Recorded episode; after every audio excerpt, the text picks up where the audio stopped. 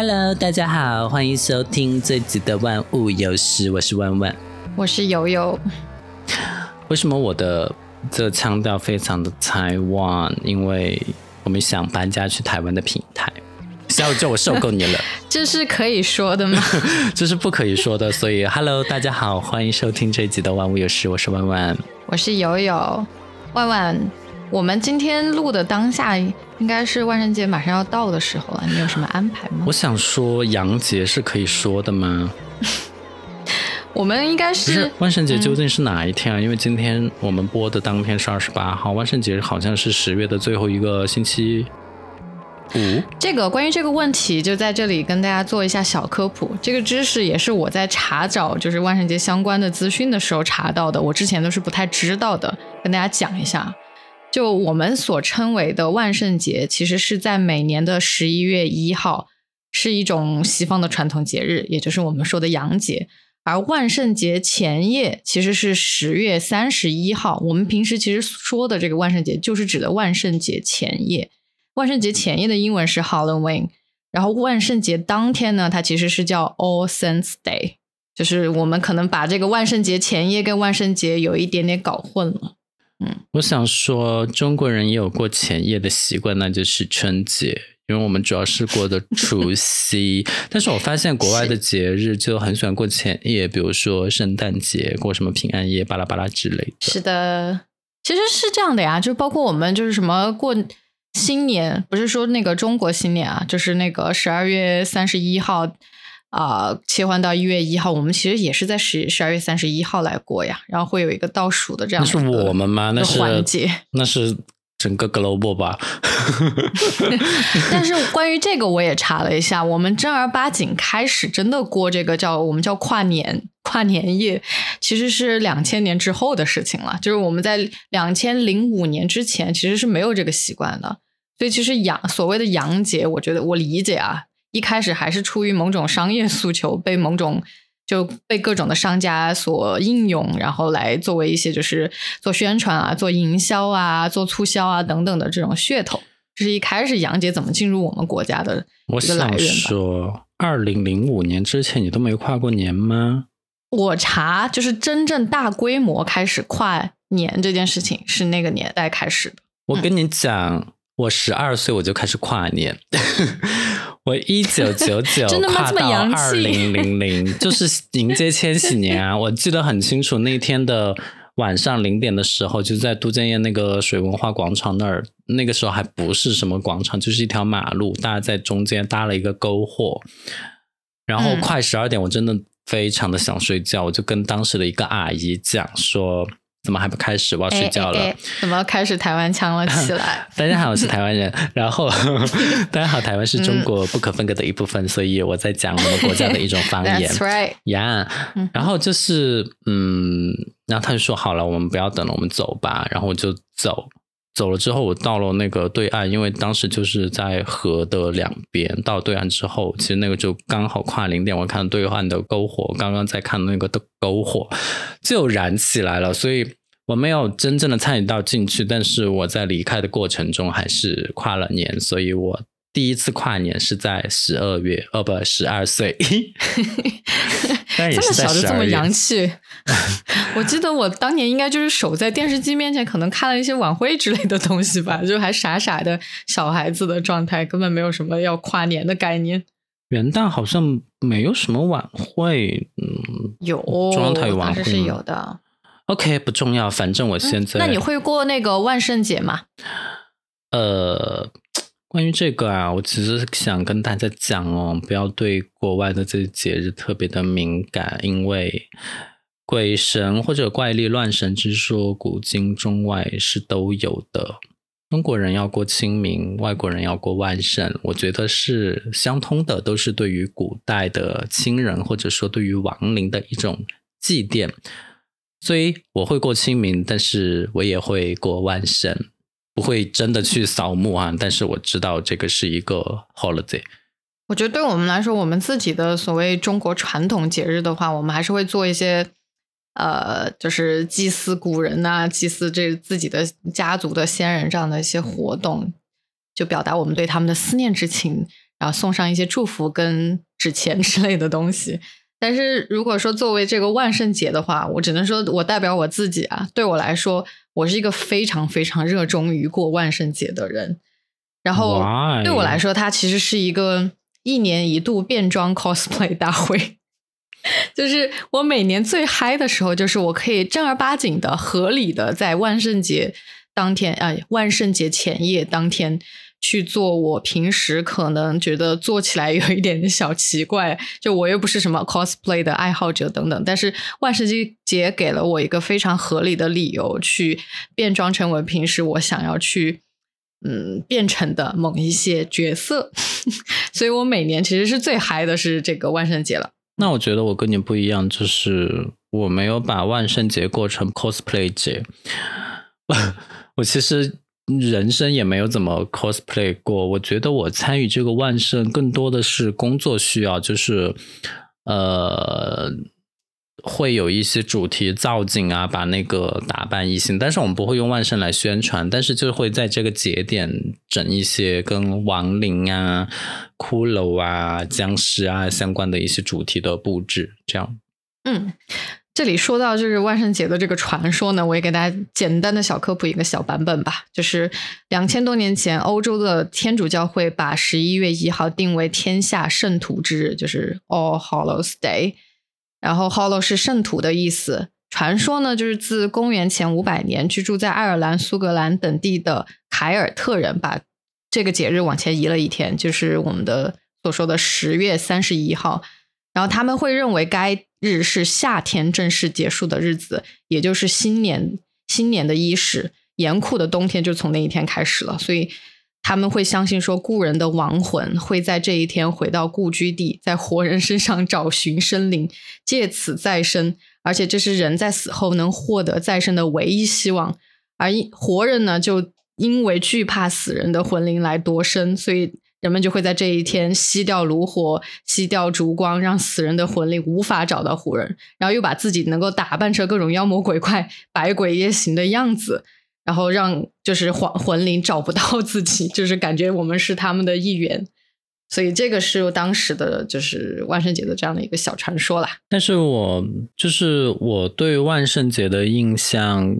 其实我更希望万圣节不是什么 cosplay 节，而是一个真正的祭奠先人的节日。所以我理想的万圣节的类型应该是像《寻梦环游记》就是 Coco 里面的那种墨西哥亡灵节，然后大家一起去采些菊花，去墓园祭拜先人，祈求先祖的庇佑，这样。就是有一些亲情的成分。我们也有自己的祭拜亡灵的这个节日啊，我觉得每个民族都有吧。就这样说起来，其实你说的墨西哥人的这个叫亡灵节，然后我记得像日本也有他们叫什么百鬼夜行日，我忘了那个节日叫什么名字了，也是他们祭祀先人的这样的一个。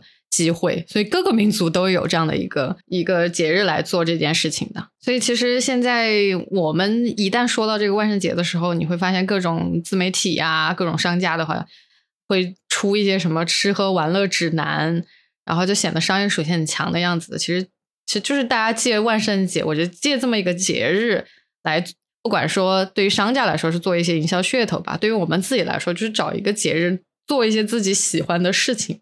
比如说，我在这个万圣节就可能会邀请一些朋友来家里，然后我们就各自打扮一下，就是可能从服装到整个的化妆，我们都要去设计一下。因为我其实是每年万圣节会有一个传统的，就是不管我 要不要真正儿八经的出门去 clubbing 啊、去喝酒啊、干嘛的，我即使那天晚上是待在家里的，我都会给自己化个妆，就自己。跟自己的这样的一个小庆祝，然后我每年的传统基本上都是会以各种版本的这个僵尸作为我每年化妆变装的这个主题。然后我记得我最开始开始做这件事情的时候，应该是我在英国留学开始吧，因为可能还是相对来说，就是西方的话过万圣节的氛围要浓非常多。虽然大家也是把它当成一个好玩的这个 节日来过，但我当时在英国的时候，基本上那一整个月，就是整个十月。每一个周末，你出去看，总是有一些鬼在外面的打引号的鬼啊，就大家可能很把它当成了一个很欢乐、可以变装的这样的一个节日。然后我也因此受感染，就是从那个时候我就开始了，每年可能今年我是做传统中国僵尸 这这样的一个僵尸版本，可能明年我又做一些就是什么日本女学生版本的僵尸。就我因为个人特别热衷于僵尸这个元素，所以我每年都会以这个作为主题来进行装扮。然后你还记得那一年我们应该是在万圣节前期吧？就不久之后就是万圣节了，然后我们去到香港的那个。哪个哪个地方？就是每一个那个时候国庆档期，什么主题乐园啊，这样那样的商场啊，它的 装扮就是万圣节的装扮。我们去的是香港海洋公园。嗯，对。那个时候我还很很怂的，自己一个人去了鬼屋。那个时候好像你是去做别的项目去了，然后我自己又想去，然后我很不喜欢那些东西，因为我觉得。因为我之前就没有接触过这些东西，所以我觉得啊，南瓜什么鬼？所以我就自己一个人跑去鬼屋里面，然后又没有朋友一起，然后跟着一群陌生人，大家是一组一组的进去嘛。然后我个人又很怂，就是我平时是一个越恐怖片无数的人，但是实实在在到了一个。即使是假的鬼屋，我都非常非常的害怕。然后我还记得我进去进去的之前还好，然后反正就跟在大家，就是走在最后面。然后过程当中遇到一些就是鬼怪跑出来的时候，我就已经就是不顾前面是陌生人了，我就过去把人家的衣服死死的扯住，到最后好像把人家衣服都扯下来了，还是怎么？然后出来之后，就是见白天白呃日光之后，然后我还跟人家道了歉，我说不好意思，我太害怕了，把你衣服给扯下来了。那是你第一次去鬼屋吗？好像不是，我记得小时候我们有一阵子流行过去鬼屋这件事情，就现在可能大家更多是过什么剧本杀呀，不是不是在成都。哇，你好先进。就是那那现在大家可能流行剧本杀呀，玩一些什么桌面游戏什么的，然后。那个时候，我记得我们好像会去成都，就是嗯，去有一些呃春熙路什么之类的一些比较热门的商业街，它就会有这样的一些鬼屋存在。嗯，我记得我那个时候就是很很恐惧的这种 状态，就我对真实的这种恐怖还是有点有点小怂的。那你这样说，嗯，我还是有点小遗憾，就是当年在海洋公园没有。进到那个地方，但是我其实到现在本人也非常讨厌有 NPC 的鬼屋，我觉得就道具就好，不要有真人在那边跟我互动，你不要那么逼真。我本人还是对于鬼屋这种东西不太敢去那个啥，因为我小时候我忘了是在哪儿了，但是我是做过一个。呃，电动的装置，它其实就是一个轨道的游乐车，但是它会驶进一个密室里面，然后里面的装置陈设都是鬼怪啊之类的东西。我那个时候我真的好想去做，然后我找我爸要了钱，然后我交了钱，我坐上那个车，但是我全程就闭眼睛，我进门闭眼睛，闭到我出门，然后整个我就没有看到里面什么东西，我就只听到，就我。还蛮奇怪的，就我又去做，然后也想做，也满足了自己，但是我不睁眼睛。对我小时候也是跟你一模一样的，就是那种可能坐车进去的，你不用自己走动的那种，就是能闭眼就闭眼，甚至有些时候那种道具还是那种墙上装置什么的，它会。碰到你的身体，我就根本就不敢看，就全程闭眼。对啊，现在这种游乐模式怎么都没有了，就变成自己要走路。我觉得坐车还蛮好。我不知道 哎，我觉得我发现大家可能现在对于恐怖这种元素的阈值是变高了，是吗？就是小时候我们坐坐车，对对对，我们小时候坐车被动的接受都那么害怕，现在大家甚至觉得说哦，我要主动参与，就是我要主动，不仅是不仅仅是走。还有那种就是剧本杀，我到现在都不是，哎，可能因为我没朋友吧，就是反正也是没没去过，就是那种恐怖主题的剧本杀，就是你在里面还要扮演角色，还有真人 NPC 来追逐你，天哪，为什么 为什么要选择就是惊吓自己到这种程度？就我平时可能是那种。就是玩恐怖游戏，我都是有一点点，就是我宁愿看着别人玩，然后我在旁边坐着的那种。不是啊，恐怖片还好啦。上次在我家里，就是你玩恐怖游戏，我在旁边看啊，我自己不敢玩啊，我玩买的那个。对啊，那是那是你，嗯，我知道我不能依靠你啊，只能靠我自己啊。如果外面真的有一个可以倚靠的人，那我肯定是让他玩，然后我看。说实话，那个游戏呢，确实是有点过于的逼真，所以我不敢玩。但是我看你的那些临场反应，就是被吓到，我觉得还蛮好玩的。就相当于我也在玩，只不过玩的跟你不一样。所以看别人受惊吓也是一个嗯很让人开心的这个体验，是吗？不过你老实说，因为我现在那个 VR 的那个眼镜也卖掉了，我应该没有机会再去体验到。但是你自己说玩 VR 的那个恐怖游戏，感觉如何？哇，这个真的是，我觉得 VR 如果发展到这个后期，整个的体验再上去一点，比如说你的整个 headset。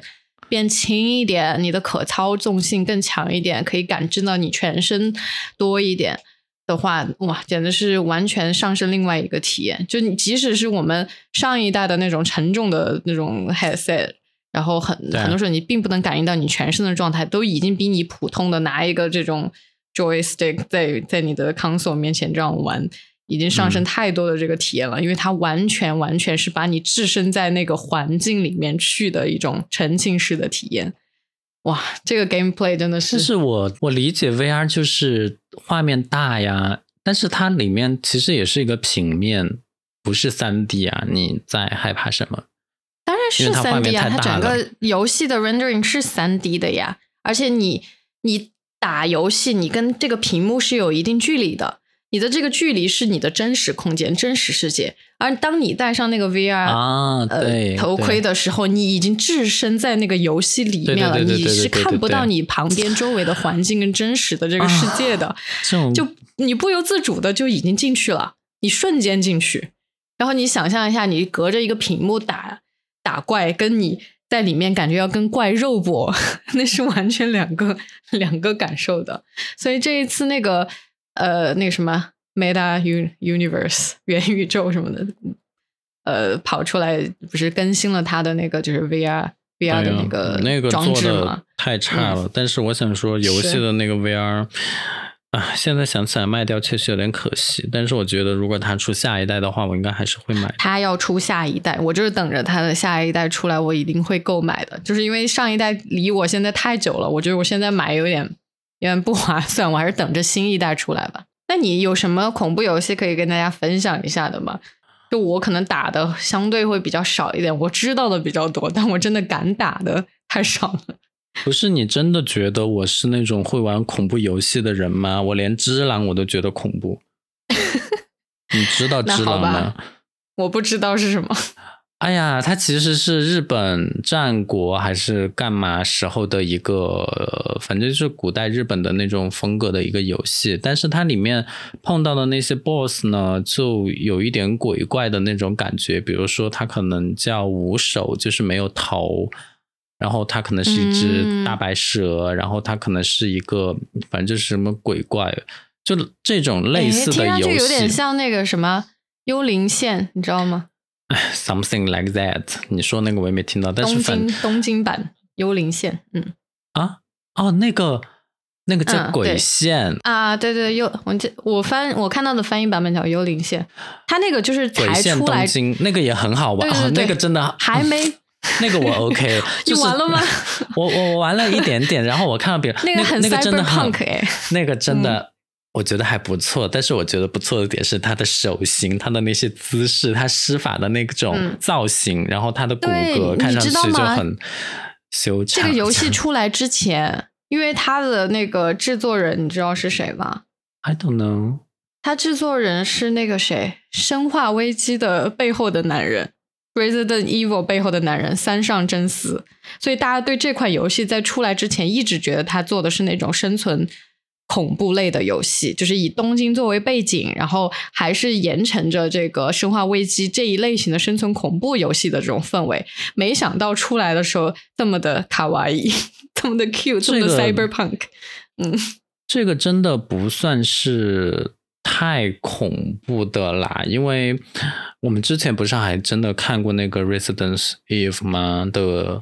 video 还是干嘛的？就是后面一有一直有一个脚步声在很沉重的追着你的那个这种心理上的恐怖。生化危机系列，我只能说我我我我是看了非常多的游戏解说跟 那个就是主播在玩，然后我看这样的东西，我实实在在好像真的还没有完全完成过哪一版的生化危机游戏，但电影我是看完了的呀。因为对于这种僵尸类型的这种游戏，我还是嗯一定会一定会看的。至于敢不敢玩呢，就不一定了。包括像那个《寂静岭》这样心理恐怖类的，我也是嗯玩过一版吧，好像是完成过一版。但是别的我也是只是敢就是阅览一下，就是真正让我投入的去玩。我是那种会随时暂停游戏的人，然后太恐怖我就给暂停住了。我之前买了那个《生化危机八》，就是村庄的这一个最新的版本。我把第一个那个还是第二个 BOSS 打完之后，我要去一个呃在悬崖上的小屋大屋里面有一个什么巨婴会一直追着我走的那个。我看了别人的玩过之后，我自己就不不敢玩了。我我看过那个片段，对啊，我的那个那个剧那个进度就一直停在那边，因为我记得它有一个情节，就是呃后面那个巨婴在追着你，然后你。必须要往前面跑，因为他就快追上你了。然后你前面有个电梯，但是电梯不在你这一层，你要把它按下来。然后你等那个电梯之余，你就去不了别人地方。然后那个巨婴就离你越来越近，你就必须要卡点卡在他即将抓到你之前，你进入那个电梯，然后把门关上。我觉得我是过不了这一款的，因为我非常讨厌游戏中卡时间的这些设计。虽然确实也很惊险刺激，但是这种我觉得我在古墓丽影里面体验一下就够了。这种。恐怖游戏还是算了。对，就是我觉得像我们这种比较怂的，但是又想玩、喜欢玩恐怖游戏的人，就比较适合那种不是 open world 的游戏，不是那种开放地图的游戏，就是那种单线程进度，然后你沿着它给你规定的这路线往前走，然后单纯可能只是有一点 first person shooting 这样的东西在就 OK 了。就是你又体验到整个剧情的推进、情节的推演，你又不用。嗯，在那种危急的情况下，做过多的这种考验你游戏 游戏控制能力，然后你要去做决策等等的能力的这样的游戏，像现在很多游戏，我觉得对我来说是好玩，可玩性很强，但是对我这种初级恐怖游戏玩家，我就觉得太难了。就因为你可能看到一个怪物向你扑来，现在他可能做的 gameplay，它会有。非常多种，就原本可能只是你要么就躲开他，你要么就是拿枪射杀他。现在他还会做啊，你还可以在背后去 sneak，sneak，就是可以在背后去偷袭他，或者说你在地图上面找到一些就是可以设置陷阱的地方，设置陷阱让他让他让他这个就是被被杀啊，怎怎样怎样的，就太多选择了。对我来说，就是可玩性是增加了不少，对，但是对我来说就是太难了。就我们就比较，我觉得我现在可能回想起来，我打的比较嗨的游戏，我而而且是全程打完了的游戏，就是那个《行尸走肉》的游戏版。就《行尸走肉》是大家可能知道的一个那个电视剧集《The Walking Dead》，它出了那个就是游戏版的，然后它就是那种就是完全电影化的，或者说你叫电视剧化也好吧，就是的游戏。就你更多是在选择这个对话怎么回答对方的对话，然后呃选择这个人物的走向，然后有可能有一些要去跟怪物或者僵尸搏斗的时候，你只需要点击一些他跟你说要按方块还是按三角还是干嘛的，就是在对的时间点去点它就好的，就可能给你。对于那种渴望可玩性比较高的玩家来说，他可能就是可玩的太少了。但对我这种这种可能比较关注于情节走向、关关注于人物发展，想要去那种看那种电影化的游戏的人，我觉得就比较合适。觉得 gameplay 特别简单。嗯，其实关于你说到的这个游戏的方面，我其实接下来我想聊一聊电影，就是我最近看完了《咒》。最近吗？就大概有一段时间，你是多久没看恐怖片了？就是最近让我最印象深刻的恐怖电影，就是我甚至我看完了咒之后，我还想体验类似的这种精彩带来的刺激，我还去看了那个泰国的灵媒，没有咒那么好看，但是咒给我的印象是非常深刻的，因为它就是跟观众有互动。我现在讲算剧透吗？就是一个，我现在讲应该不算剧透了吧？就不算不算。你不用讲里面具体的情节，请不要讲具体的情节，为了让那些还没看的观众可能可以去看。我觉得是互动性非常强，甚至可以排第一的电影。就是当然，观众你不要太带入，就是还是要适当保持一点距离。但是我本人呢，我觉得这种就还好，因为嗯呀，我可以接受这种没有。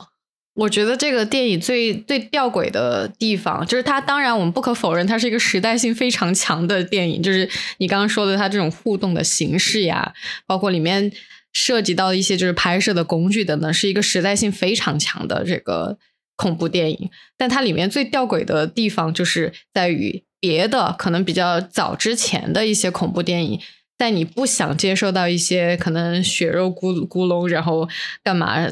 的这种信息的时候，你是可以闭上眼睛，你是可以就不看，选择不看的。但是这部电影让你没有办法做这件事情，因为它给到你的这种所谓的你事后就是深思极恐的、细思极恐的这样的一些信息，是在你最没有防备的时候给到你，让你觉得它是欺骗你到就是让你觉得是安全的信息。我觉得这个是他做的最好的一点。然后，呃，我想说，这个可能就是东方和西方恐怖片不太一样的地方，就在于我觉得西方的恐怖电影是以血腥为主的，然后东方就是以心理的这种恐怖，包括日本的一些之前经典的恐怖片，我觉得都是以心理上的这种恐怖为主。嗯，这还蛮妙的。我之前还看了那个，就是在咒之后，我又看了一部网飞的烂片。德州电锯杀人狂二零二二好像叫这个名字，就是新版的。它基本上里面杀光了所有人，这个算剧透吗？哎哎，那我反正我已经讲了，就是可不可以留下来一些人啊？Slasher film 就是杀光所有人了，这个不算剧透了。对啊，这 Hello，你不是正常情况下应该留那么一两个要逃出升天的吗？杀光所有人还有什么意思呀？没有，你刚刚说的那种，就是可能有一个人最后是逃出升天的，是比较传统的恐怖片格局跟情节了。就我先说一下我对恐怖片的看法吧，就是我任何一种恐怖片我都会选择观看，我是一个恐怖片狂热粉丝。就我从小可能到大，我应该不能说看过所有在就 out there 的恐怖片吧，但是只要说有一定知名度。的恐怖片我都会去看，而且我都会从某一种角度去欣赏它，包括你刚刚说的，就是《德州电锯杀人狂》这种你觉得是烂片的这种 slasher film，我都会欣赏它。就是我在恐怖片里面不是原版哦，我知道，我知道，我也看了，我也觉得挺好的，挺好玩的。可以啊，他们在大巴上面那个嗨开夜场 party 的时候，然后冲上去把他们人杀光那一幕，你是 OK 的。我完全 OK，我看的很嗨。我就觉得那个地方有点呀，你甚至一个活口都不留。我们现在不要剧透啊，就是回到我刚刚说的，就是像你说的，就西方跟东方的恐怖片完全是两个不同的这个方向或者说类型吧。就是大致上来说，就是整个西方的这个恐怖片，它还是不管是。魔鬼，还是说僵尸，呃，还是说这种就是连环杀人凶手，就是这种这种恐怖片的这种主角，我在我理解下，他都是有实，要么就是有实体的，就是他来追着你，用各种杀人的工具来杀你啊，干嘛干嘛的；要不就是人类总是有对抗他的方式的，就比如说驱魔人里面，你总是有可能牧师他可以通过一些驱魔的仪式能够对抗掉你，就是。他虽然说是就是实实在在的怪，他可能很恐怖，可能杀杀你的方式很血腥、很残忍，但是人类总是有某一种就是解题思路，能够去反杀他的。在我看来，这是可能所有的这种西方的呃鬼怪片也好，或者说僵尸片，或者说恐怖片也好，它总是有解题思路的，这个是他们的最重要的这个特征。但是东方的就不太一样了，东方我们知道，可能香港的恐怖片曾经。就是非常的盛行，包括现在的台湾的这个恐怖片也起来了。日本不说了，从最开始的《咒怨》啊，干嘛，非常非常经典的一些恐怖片，《回路》呀这些很多，包括现在起来的一些泰国的，我呃还还有就是你刚刚说的，哎，你刚刚没有说哈，泰国是那个灵美，现在马来西亚也有一部叫《南巫》的，大家，嗯嗯，马马来西亚还有一部叫《南巫》的。就我觉得这些所有的亚洲的、东方的这个恐怖片，我觉得简单可以把它分为就是东亚跟东南亚。就东亚的，包括我们可能呃香港啊、台湾啊这些地方的，嗯，它基本上都是以这种鬼神传说，就是你它可能是虚拟的这种实体，就是你没办法摸到它。他杀你的方式你是不知道的，就你们没办法预测说他怎么杀你，他可能是通过让你看一段录像带来杀你，他可能是从你的这个电视机里面钻出来杀你，你就是不知道他是怎么怎么杀你的，所以这种这种类型的片子对你的心理上就是造成一种很大的这种恐惧，就是你不知道你会怎么死，我觉得这个是一个很大的问题。然后那个东南亚的这个恐怖片，它更玄妙，就是因为东南亚。鬼神之说非常非常多嘛，我觉得多过于我们现在可能国内的一些这种情况，它非常非常多，而且它是更加的虚无缥缈，它更加的让你摸不着头脑，所以你更加没有办法想到办法去对付它。而且很多时候你发现，就是这种东亚的电恐怖片或者东南亚的恐怖片，到最后的结尾往往是悲剧的，就是就是你会发现人不一定能升天，你不一定能找到解决。这个问题或者解救自己、解救他人的方法，嗯，很多时候都是悲悲剧收尾的。所以我觉得这个可能看西方片的时候，你会觉得很爽，就是不管全部人杀完干嘛干嘛的，但你也知道那个人怎么你怎么去解决他。但是，嗯，亚洲的这个恐怖片你就非常的抠脑袋了，就是你你不知道他会怎么来，你也不知道自己会怎么死，就是这样的。我其实就是。也不是那么喜欢看恐怖片的人，我觉得恐怖片对我来说，唯一比较有用的场景就是和喜欢的人一起看的时候，我可以扑在他的怀里。But 你这个人怎么这么功利呢？总是要有功能，这就是恐怖片最大的功能啊。But anyway，哦，我最喜欢的一件事情就是，我是一个超级热爱看恐怖片的人嘛，就任何任何种类的恐怖片我都会看，烂片也好好片也好。我最喜欢做的事情就是感染我身边本来不喜欢看恐怖片，或者说本来 害怕看恐怖片，感染他们，然后逼他们跟我一起看，这是我最喜欢做的事情。但是我想说，有的恐怖片别人觉得很一般，但是我又觉得很 OK。比如说那个《绝命终点站》，这个大陆翻译成啥我有点忘了，因为我是根据 Final Destination 来直译过来。哦，死神来了。嗯嗯，对对对对对对，是呀。然后就是因为他前一二三都还行嘛，然后后来四五就有点烂。那我也觉得四五也有点烂，但是三就是我记得很清楚，有一个场景就是两个。很沙滩的美女，然后去美黑的时候，在那个美黑舱里面被烧死。哦，那一幕很经典哎，对，就让人从此对美黑这件事情有恐惧、有阴影了。然后我现在就会在小红书上刷到各种什么健身博主，他要去美黑，他就去那个美黑舱。我想说，你们没有看过《绝命终点站》吗？那个太老了，可能有点暴露年龄。现在 Z Generation 哪有看过呀？包括那个《电锯惊魂》也是，现在应该没有人看了。然后就是好像有些人，我这个说话说出来可能有会得罪一批影迷，但是温子仁的《招魂》我是真的不喜欢。我觉得他拍到二三，我超级喜欢。我觉得把二三就是类型化太严重了，你就完全就是一个模式啊。虽然也《绝命终点站》好像也是一个模式，但是这个更像啊，都是用什么科技。现代手段去捕捉鬼还是干嘛？没有温子仁，他是以一种就是打破常规的方式来吓你，这一点让我觉得，嗯，非常非常的好。就是他有改变这个这种类型片的这种格局的姿态。但是呢，他一旦做这件事情做久了，不做不常规事情做久了，他就又变成常规了。所以他可能又有一点沿袭自己的常规了。嗯，对，《招魂一》是 OK 的，二三我是真的没看下去，因为我觉得跟一其实差不多。它甚至不像《绝命终点站》那样，虽然都是你最后会死，但是都是换着花样的死法，对，就那种就类型化有点严重。然后我想分享一个，就是我现在为止，我觉得在我心中就是让我印象深刻的恐怖片，就是那个叫什么《鬼娃娃花子》吗？还是 就是但是是 美国的，我记得它是一个玩具娃娃，它是一个玩具娃娃，哦然后但是它又会不是鬼娃娃子，那是日本的，哦我知道你说的那那个美国那个叫什么我忘了，但是就是我好小好像也是温子仁系列的人拍的。我小时候超爱那部恐怖片，因为它就是一个玩具，但是它会杀人。哎，是那个绑辫子的小女孩那个玩具吗？还是不是，它是一个男的、男哦我知道小娃你说的那个娃。了。啊、我知道那个，那个是我的生活伴侣的噩梦，童年阴影，哦，我小时候超爱那个的，但是那个叫什么名字我忘了。我也忘了。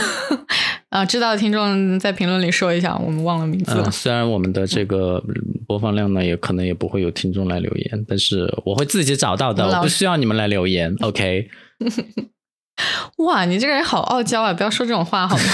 所以你是推荐那一部吗？对我非常推荐那一部。然后我现在找，如果我找到，我在节目里面说；找不到就算了。我如果没说，就没找到。那我来说一下吧，就是如果说要说到西方的这个片子，哇，因为我阅览过太多太多的恐怖片了，就是可能很难，就是跟大家推荐一些好的，因为我都能从各种类型的好片烂片里面吸取我想要看的元素，所以我很难说哪部好，哪部不好。但是如果你真的要问我，我最喜欢的恐怖片类型的话，是僵尸片。那在所有的僵尸片里面，我最喜欢的僵尸片是哪部？我一定要选的话，就是《僵尸肖恩》，就是那部呃英国导演什么？《Shaun of the Dead》这部，如果说你要看僵尸片的人的话，是一定会知道的。它是有点类似于喜剧僵尸片，就在里面会有恐怖的元素，也有喜剧的元元素。然后里面那个男主角也是我很爱的一名英国演员 Simon Pegg。然后，嗯，这一部我也推荐，如果真的没看的话，可以推荐大家看一下。它没有那么多的恐怖元素，所以我觉得可能是一个比较好入门、好上手的这个僵尸片吧。那别的各种经典的这个僵尸片就太多了，就各种的活死人系列，《Night of the Living Dead》这部是叫做就是现代僵尸概念下的第一部僵尸片，一九六八年的电影了。然后之后还拍了很多什么《Dawn of the Dead》、《The Return of the Living Dead》，就各种各种活死人的这种僵尸片。然后包括什么《Twenty Eight Days Later》、《Twenty Eight Weeks Later》这种是在讲这种僵尸 apocalypse 的这种就末日的这种电影，僵尸片很多了。然后除了这个僵尸片之外的话，像一些就是我简单把它统呃统称为叫怪物片吧，就异形系列是我非常爱的系列，就是 Alien Aliens 啊，这种我也这不是这个系列是我非常非常爱的，因为我其实是不太爱爱看这种怪物类型的这种恐怖片的，我我一直就反正没有很感冒。但是异形自从我看了之后，我不知道我是对于它里面的美术的这种吸引呢，还是这种造型设计的吸引。我对 Alien 这个形象，包括它那个它的那种老巢里面的那种那种叫叫什么前工业时代 时代的那种黑暗设计吗？还是什么？我还专门买了一本那个就是异形的这个设当时的美术的那个指导出的他的一些作品的一些书吧。就真的是做的很好看，反正很在我的审美的这个这种点上吧，这种黑暗、黑暗、暗黑元素的这种设计，然后包括怪形，英文是叫 the the thing 那个东西，呃，中文叫那个怪形，这个也这部也是非常非常好的，好好像那个这几年也还出了它一个新编的这个版本。那如果说呃，还要再看一些就是这种带点喜剧元元素的比较经典的这种片子的话，我也非常非常推荐大家去看那个《Evil Dead》系列。然后中文的翻译很妙，叫“鬼玩人”，就看这些鬼怎么玩人类。我觉得这部也是非常又好笑又害又又恐怖的这个恐怖片吧。然后，嗯，别的我不知道你最近有没有看一些就是西方的一些比较好的恐怖片啊？A twenty four 出了不少，我觉得还比较不错的这个恐怖片，包括《仲夏夜惊魂》啊，呃，《Nope》啊，《Nope》是一部比较新的，就是那个黑人导演出的第三部关于黑人的这种恐怖片，大家可以去看一下。哎，就是我看太多恐怖片了，就是要我推荐，我推荐不完的了。虽然你说了这么多，但是我还是想推荐。我现在已经找到他的名字了，他叫做《鬼娃回魂》。是的，嗯 Child's Play，Child's Play、然后我记得我现在查到它是一九八八年，就是跟我同一年上映的。但我记得我看的好像不是上映，你在这个世界上映吗？对啊，我在这个世界上映了，然后现在还没有下映哦，你们可以来观看我。然后就是 我觉得我好像没有看过一代，我看的应该是第二代，就是一九九零年的那个版本，而且这个电影在二零一九年居然还重启了，它前后一共拍了一二三四五六七。八部，我的妈呀，这是一个巨大的 IP，但是我只看过一部。是的，就西西方这种经典 IP，大家真的是把把它的潜力给挖完了，就挖到后面甚至有点烂尾了。包括上一我最近看的一部叫《Hellraiser》，就是那个我不知道你记得那个经典形象不？就是一个魔呃一个一个像人类的这种 demon 的头上面扎满了针，我不知道你记得这个形象不？叫什么针头人还是什么的？就那一部也是出了，我看了一下，出了将近十部还是十多部，就才又出了他的一个最新的版本，真的是烂到烂到一个程度，我都看不下去的那种程度。OK，反正希望就是反正这个鬼怪的中国外国也都有，然后我们生活中也回避不了，我觉得就不要再纠结它是洋节还是什么节了，就。呃，趁这个时间节点，好好的想一想自己的逝去的亲人啊，或者说是其他的一些东西吧。OK，最后一个环节，我要给大家讲一个一句话鬼故事。好啊，哒哒哒哒哒，此处插入恐怖音乐，肃穆肃穆肃穆一点，一句话鬼故事 from 悠悠。上周我们割了大家，原因是我们辛辛苦苦制作的 episode twenty second and episode twenty third 消失了。噔噔噔噔噔噔噔噔噔。好，一句话鬼故事讲完了。哎，所以我们录的这一集是二十四集吗？是的。对，我要把中应该是二十四集。我要把中间的空出来，以纪念我们消失的 episode。哎，我们真的是苦中作乐呢，笑中带泪呢。所以记得关注我们哦。不过你可以去 Apple Podcast 呢上面搜搜看，也许有惊喜。嗯嗯嗯。呀，对啊，这是个 bug。好的，谢谢大家。嗯，谢谢大家的收听，我们下个星期再见，拜拜。See you next week. Bye.